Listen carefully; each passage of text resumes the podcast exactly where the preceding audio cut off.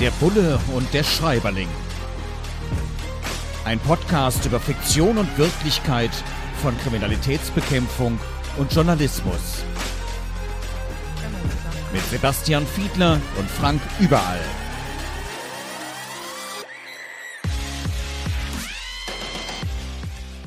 Herzlich willkommen zu einer neuen Folge von Der Bulle und der Schreiberling mit Sebastian Fiedler und Frank überall. Diesmal kümmern wir uns um Der Libanese von Clemens Murat, erschienen bei Heine Hardcore, ein Kriminalroman. Da geht es um das Landeskriminalamt Berlin, die gegen Clans kämpfen, gegen den Kopf einer libanesischen Großfamilie, die den Drogenmarkt weitgehend kontrolliert und die albanische Mafia kommt dann auch noch in den Markt. Naja, dann geht's richtig rund in diesem Roman, den wir uns jetzt mal anschauen darauf, wie unsere Berufe, also Journalismus auf der einen Seite und Kriminalistik auf der anderen Seite dargestellt werden. Und es wird hier beschrieben von Clemens Murat, dass einer der Hauptfiguren, ein Kommissar, auch aus dieser ja, Community kommt und dadurch eine besondere Glaubwürdigkeit hat, in der Recherche über Clankriminalität aufzutreten, manchmal auch etwas ja, unkonventionelle Arten hat, mit äh, Vorschriften, mit Dienstvorschriften umzugehen. Aber solche, ich sag mal, szenekundigen Beamten und die Szenekundigkeit daher rührt, dass man eben selbst aus dem Umfeld von solchen Familien kommt. Ist das äh, tatsächlich in der Welt da draußen realistisch, Sebastian? Ich glaube offen gestanden nicht. Also weil es natürlich hochproblematisch ist, bei der Polizei anfangen zu können, wenn man schon vorher was auf dem Kerbholz hat. Also wenn man sich schon mal äh, wirklich handfest strafbar gemacht hat, dann scheidet das in der Regel aus. Und das ist ja auch der Grund dafür, warum in der Vergangenheit schon mal bekannt geworden ist, dass die Polizei hier häufig mit wir kürzen das ab mit VP, also mit Personen, mit denen wir Vertrauen aufbauen, die aus der Szene kommen, dann kooperiert haben. Genau aus diesem Grund, weil mir ist kein einziger Fall bekannt und ich hielte es von den Einstellungsvoraussetzungen auch für nicht möglich, um offen zu sein. Ja, diese VP-Person, man kann jetzt auch mal sehr verallgemeinert sagen Spitzel und die spielen hier auch eine Rolle in diesem Buch von Clemens Murat und da heißt es dann wörtlich, das Problem ist, dass man sie nie so genau weiß, ob die Spitzel für oder gegen einen arbeiten. Also, die können natürlich unter Umständen nicht nur Informationen liefern, sondern wenn man mit ihnen ausführlich spricht, Informationen möglicherweise auch weitergeben. Ist das auch so eine Erfahrung oder ist das hier reine Fiktion? Das ist schwer zu sagen, weil hm, ich muss mich jetzt so ein bisschen allgemein ausdrücken und, äh, will will weil ich jetzt nicht alle Details dazu so öffentlich erzählen kann. Aber was man sicherlich sagen kann, ist, dass die Polizei sich dieser Risiken bewusst ist wenn es sich um eine Person handelt, die im Umfeld von Kriminalität sich aufhält, sich dort bewegt, sich bewegen kann, das ist ja wichtig für die Sicherheitsbehörden, dann birgt das immer große Risiken auch. Und dieser Tatsache sind sich alle bewusst. Und deswegen gibt es da bei der Polizei bestimmte Sicherungsmechanismen, wie man beispielsweise sich möglichst oft über bestimmte Dinge austauscht. Es gibt rechtliche Grenzen, die möglich sind. Ja, also da steht sozusagen, dadurch versucht man das sehr stark dann zu kompensieren, dass es diese Risiken gibt, weil man im Umfeld von Kriminalität auf der anderen Seite eben darauf angewiesen ist, solche Informationen zu bekommen. Es ist nicht immer leicht, dann irgendwie als Kriminalbeamter schon mal gar nicht offen dort zu ermitteln und auch sich selber dort hinein zu begeben, ist äußerst kompliziert und gelingt nur sehr selten. Und deswegen gibt es auch dieses Instrument. Ja, geht uns nicht anders als Journalistinnen und Journalisten. Auch wir müssen natürlich jede Information gegenchecken.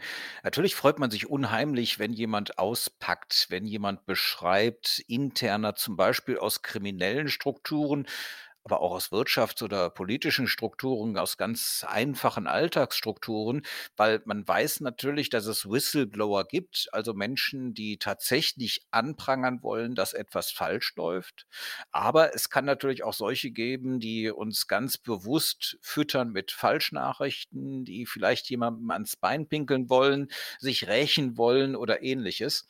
Und insofern müssen wir auch sehr viel gegenrecherchieren und können uns natürlich nicht auf eine Quelle verlassen, so wichtig und so gut die Quelle auch sein muss.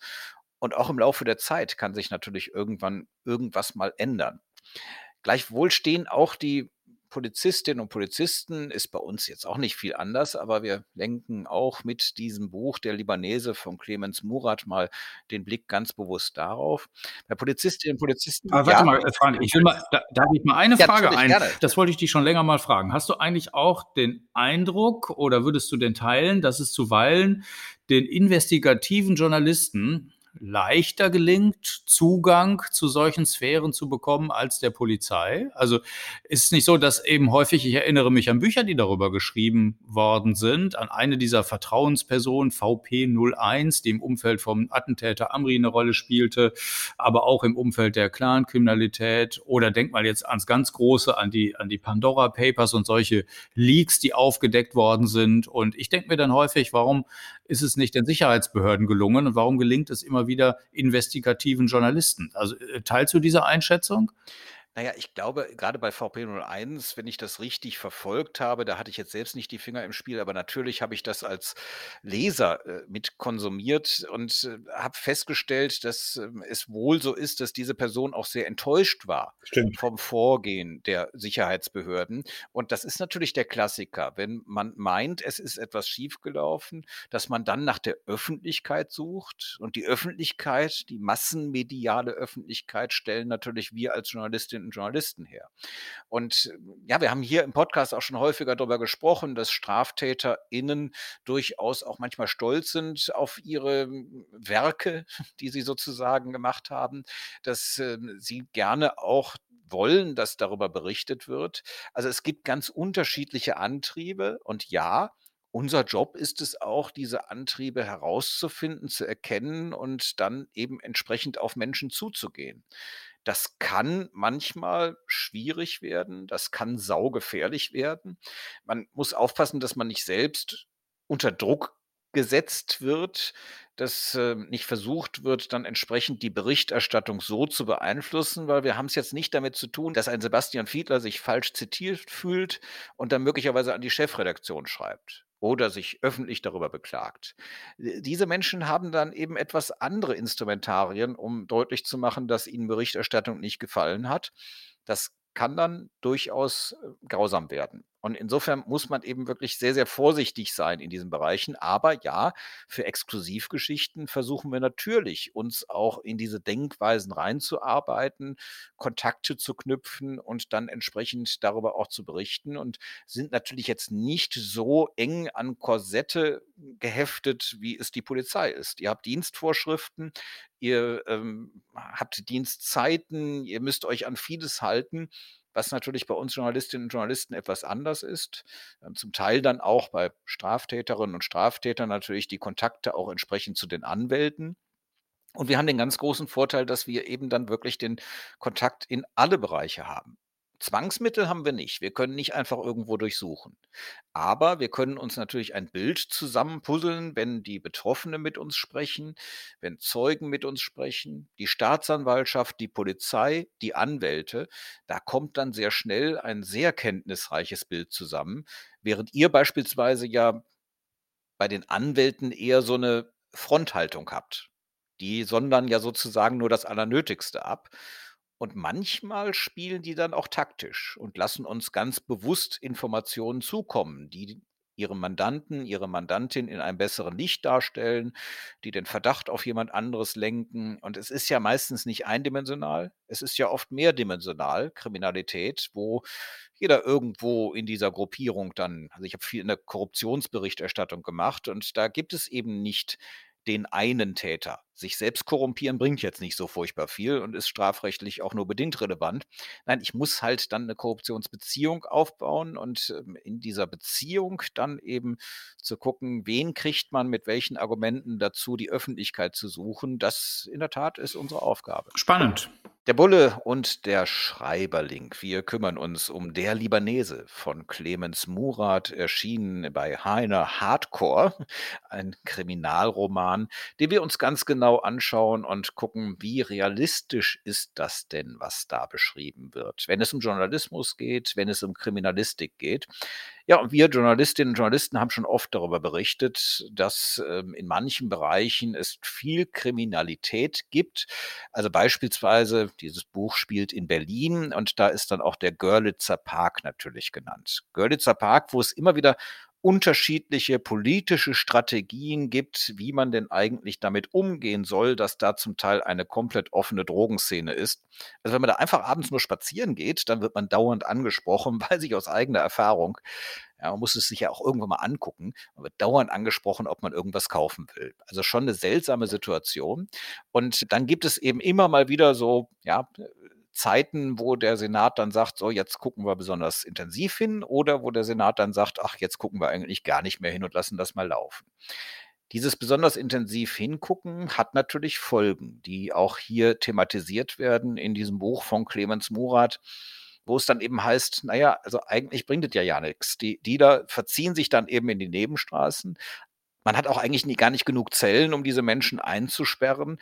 Also diese Kleinkriminalität nenne ich sie jetzt mal, wenn es eben jetzt nicht um äh, extrem harte Drogen geht, sondern eben um Haschisch, Marihuana und ähnliches, diese Kleinkriminalität zu dulden oder auf der anderen Seite dann eben mit der ganz harten Hand reinzugehen.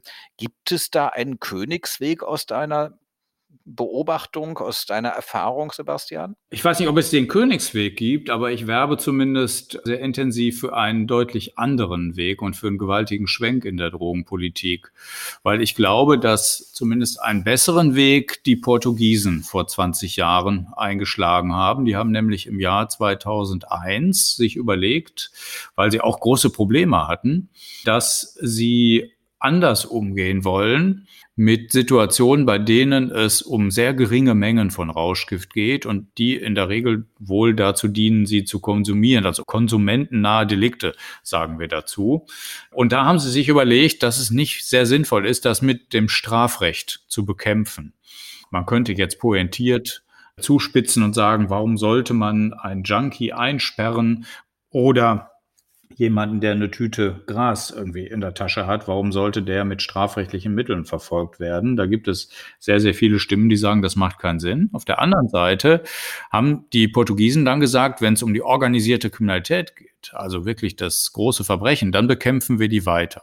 Und so haben sie also sozusagen an zwei Stellen etwas verändert. Auf der einen Seite haben sie sehr stark Wert darauf gelegt, die organisierte Kriminalität zu bekämpfen. Und bei den Konsumenten ist es nicht nur so, dass sie gesagt haben, bei uns würde man so in etwa sagen, das wäre eine Ordnungswidrigkeit.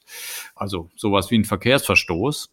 Aber sie haben dann gesagt, wir gucken uns aber denjenigen nochmal genauer an, ob er vielleicht ein Suchtproblem hat oder ähnliches und versuchen ihn dann in eine solche Richtung, die sehr gesundheitspolitisch geprägt gewesen ist, zu schieben.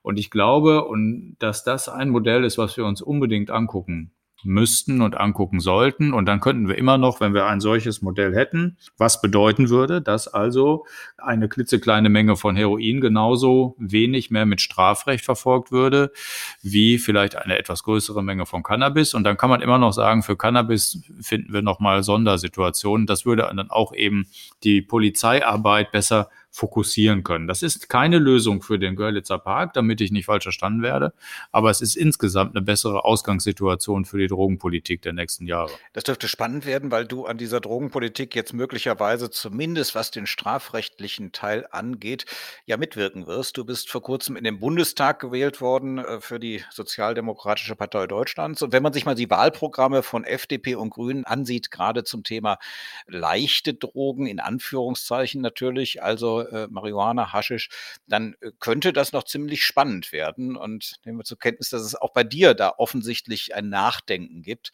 Ich glaube, auch das ist ein spannendes Verhandlungsthema, möglicherweise für die politischen Parteien. Genau, der Vollständigkeit halber bei der SPD stehen auch Modellprojekte für Cannabis auch mit drin. Und das hielt ich auch für sinnvoll, weil man sich erstmal angucken muss, was macht denn die organisierte Kriminalität, wenn sie nicht mehr so viel Gras verkaufen kann. Jedenfalls werden sie wahrscheinlich keiner legalen Beschäftigung nachgehen. Deswegen wird das, glaube ich, in der Tat sehr spannend. Ich hatte vorhin so ein bisschen, weil wir dann auf ein anderes Thema gekommen sind, ein Thema aus dem Auge verloren. Und das ist etwas, muss man sich auch nochmal bewusst machen, dass wir da auch noch eine Gemeinsamkeit haben. Du bist im Vorstand, ich bin im Beirat von Transparency International, eine internationale Antikorruptionsorganisation. Hier in der deutschen Sektion engagieren wir beide uns ehrenamtlich. Und da ist natürlich auch immer wieder dieser Blick auf mögliche Korruption in unseren Berufsfeldern, wo wir uns natürlich als Journalistinnen, als Journalisten auch berufsethisch mit auseinandersetzen. Also beispielsweise in der gleichen Sache als Journalist zu berichten und möglicherweise vom selben Unternehmen auch PR-Aufträge zu bekommen, die meistens deutlich besser bezahlt sind. Das geht natürlich nicht oder an den Stellen, wo man überhaupt mit dem Unternehmen oder wem auch immer entsprechend verbandelt ist und schon mal Honorare bekommen hat, sollte man das zumindest öffentlich machen, sollte man zumindest dann auch die Gelegenheit geben, das entsprechend einzuordnen. Das heißt, Nebentätigkeiten sind manchmal schwierig, nicht immer, aber sie können schwierig werden und das lebt halt von der Transparenz. Es gibt aber auch manchmal, auch im Bereich der Polizei, sehr problematische Nebentätigkeiten bis hin zu Einladungen. Hier in diesem Buch von Clemens Murat, der Libanese, wird dann eben im Zusammenhang mit der Clankriminalität beschrieben, dass es nicht nur fingierte oder reale Nebentätigkeiten gibt, die problematisch sind, sondern die Monatsflatrate fürs Bordell und ähnliche. Ich, ich tue mich gerade etwas schwer mit dem Begriff Annehmlichkeiten, aber zumindest Dinge, die einem dort, ähm, die normalerweise kostenpflichtig sind und die man dann geschenkt bekommt und dann natürlich nicht mehr so genau hinguckt, dann eigentlich als Beamter seinen Job nicht mehr macht. Wie groß ist denn eigentlich die Gefahr, wenn man sich in solchen Kreisen bewegt? Denn auch das wird angesprochen hier. Die Besoldung ist ja, hier heißt es mies. Ja, zumindest ist sie jetzt nicht konkurrenzfähig mit der freien Wirtschaft, wenngleich man größere Sicherheiten hat. Erst recht ist sie natürlich überhaupt nicht konkurrenzfähig mit dem, was man im Bereich der Kriminalität verdienen kann. Jetzt wisst ihr aber als Polizistinnen, als Polizisten viel besser als jeder Kriminelle, wie man es eigentlich richtig macht, um möglicherweise nicht erwischt zu werden. Wie groß ist die Verführung da? Also ich glaube, ich würde mal über alles sagen, nicht sonderlich hoch, weil diejenigen, die bei der Polizei anfangen, natürlich eine hohe Berufsmotivation mit sich bringen und auch äh, hoffentlich, und ich glaube in der Realität ist das auch so, hohe ethische Standards an sich selber anlegen. Hinzu kommt noch, dass jeder von uns weiß, wie wertvoll dieser Beruf tatsächlich ist und wie schnell man ihn loswerden kann, wenn man sich hier auf die falsche Spur begibt. So. Das bedeutet nicht, dass es immer mal wieder solche Fälle auch gibt. Und das ist im Prinzip Ausdruck dessen, dass die organisierte Kriminalität, genau wie du das gerade beschrieben hast, vorzugsweise damit arbeitet. Also ich sage immer, es gibt zwei wesentliche Mechanismen, mit denen die organisierte Kriminalität ihre illegalen Märkte beherrscht. Das ist entweder Korruption, dadurch versuchen sie sich eben staatliche Stellen irgendwie gefügig zu machen, oder es ist Gewalt oder die Drohung mit Gewalt.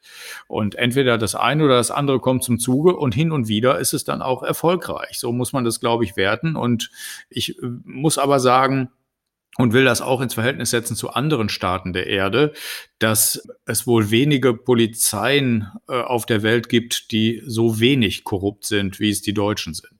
Und das ist, glaube ich, eher ein positiver Blick auf die eigenen Leute. Ja, gilt, glaube ich, für Journalistinnen und Journalisten in ganz ähnlicher Weise hier in Deutschland. Schwarze Schafe kann es überall geben. Ich komme aus der politischen Soziologie und beschäftige mich eben genau mit solchen Dingen. Und ja, es ist eben nun mal menschliches Verhalten, das auch schon mal abweichendes Verhalten sein kann.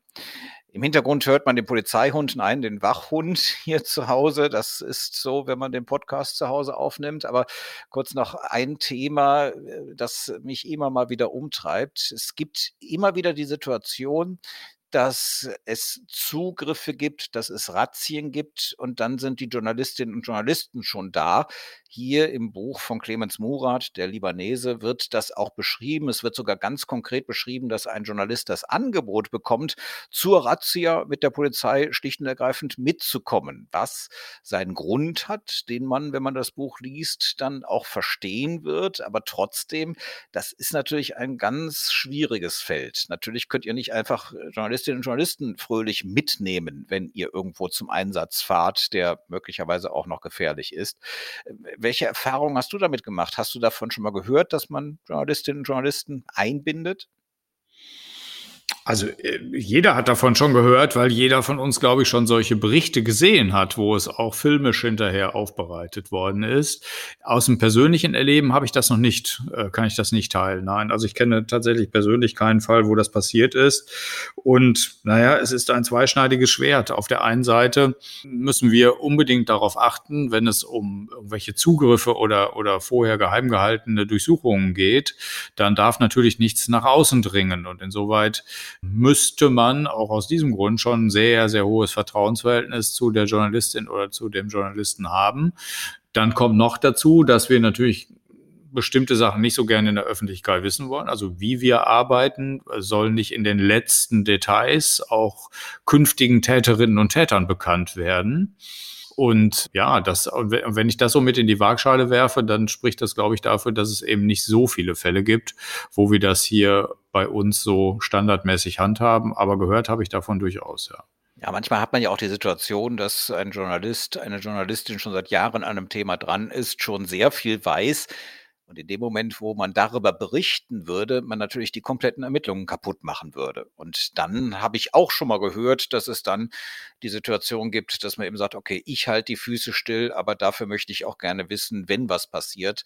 Ähm, tatsächlich ist das eine Fallkonstruktion, die mir auch nicht ganz unbekannt ist, aber tatsächlich auch die extreme Seltenheit, wenn es wirklich darum geht, zu vermeiden, ein Verfahren möglicherweise komplett zu sprengen. Weil manchmal, wir hatten es vorhin gesagt, manchmal wissen wir Journalistinnen und Journalisten sogar mehr als die Polizei, weil wir halt auch andere Methoden, andere Möglichkeiten haben, an die Leute ranzukommen.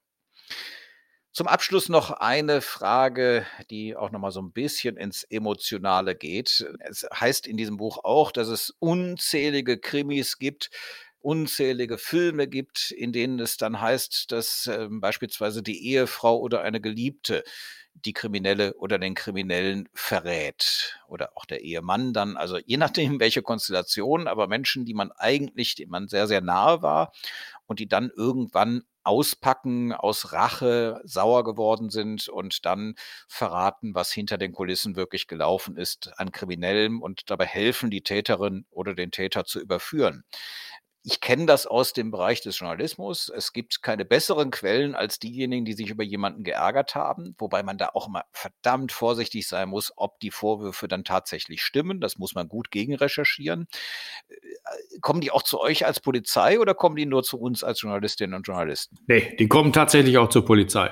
Das ist gerade so in der Korruption durchaus so ein Klassiker. Die betrogene Ehefrau, die irgendeinen Fall aufbringt, ist nicht nur eine Stilblüte, die irgendwie aus Cybernetustik bekannt ist, sondern es ist tatsächlich schon häufiger mal vorgekommen. Auch, das berichten auch Steuerfahnderinnen und Steuerfahnder, dass es dann häufig, wenn es zum Rosenkrieg kommt, auch zum Anschwärzen bei den Behörden kommt. Ja, umso froher bin ich, dass wir diesen Podcast weitermachen, uns weiterhin gut verstehen und ich keine Angst haben muss, dass du jetzt irgendeinen Rosennelken oder wie auch immer gearteten Krieg gegen mich führst. Ganz im Gegenteil, wir machen weiter mit der Bulle und der Schreiberling, unserem Podcast über Kriminalistik und Journalismus in der Bestsellerliteratur. Wir schauen genau hin, was ist da realistisch und was ist reine Fiktion der Autorinnen und Autoren. Alle 14 Tage sind wir wieder da auf den verschiedenen Podcast-Portalen, freuen uns bei Instagram, bei Facebook, bei Twitter, auch wenn ihr unseren Kanälen folgt, wenn ihr uns vielleicht auch einen Hinweis gebt, welches Buch wir mal besprechen sollten. Und ja, schaltet ein in 14 Tagen, folgt uns und bis hierhin vielen Dank.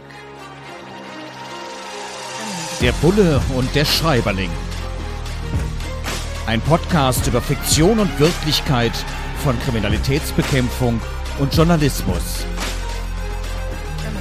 Mit Sebastian Fiedler und Frank Überall.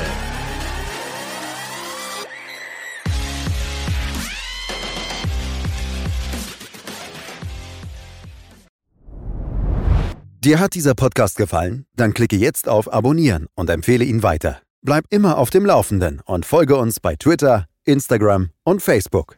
Mehr Podcasts findest du auf meinpodcast.de.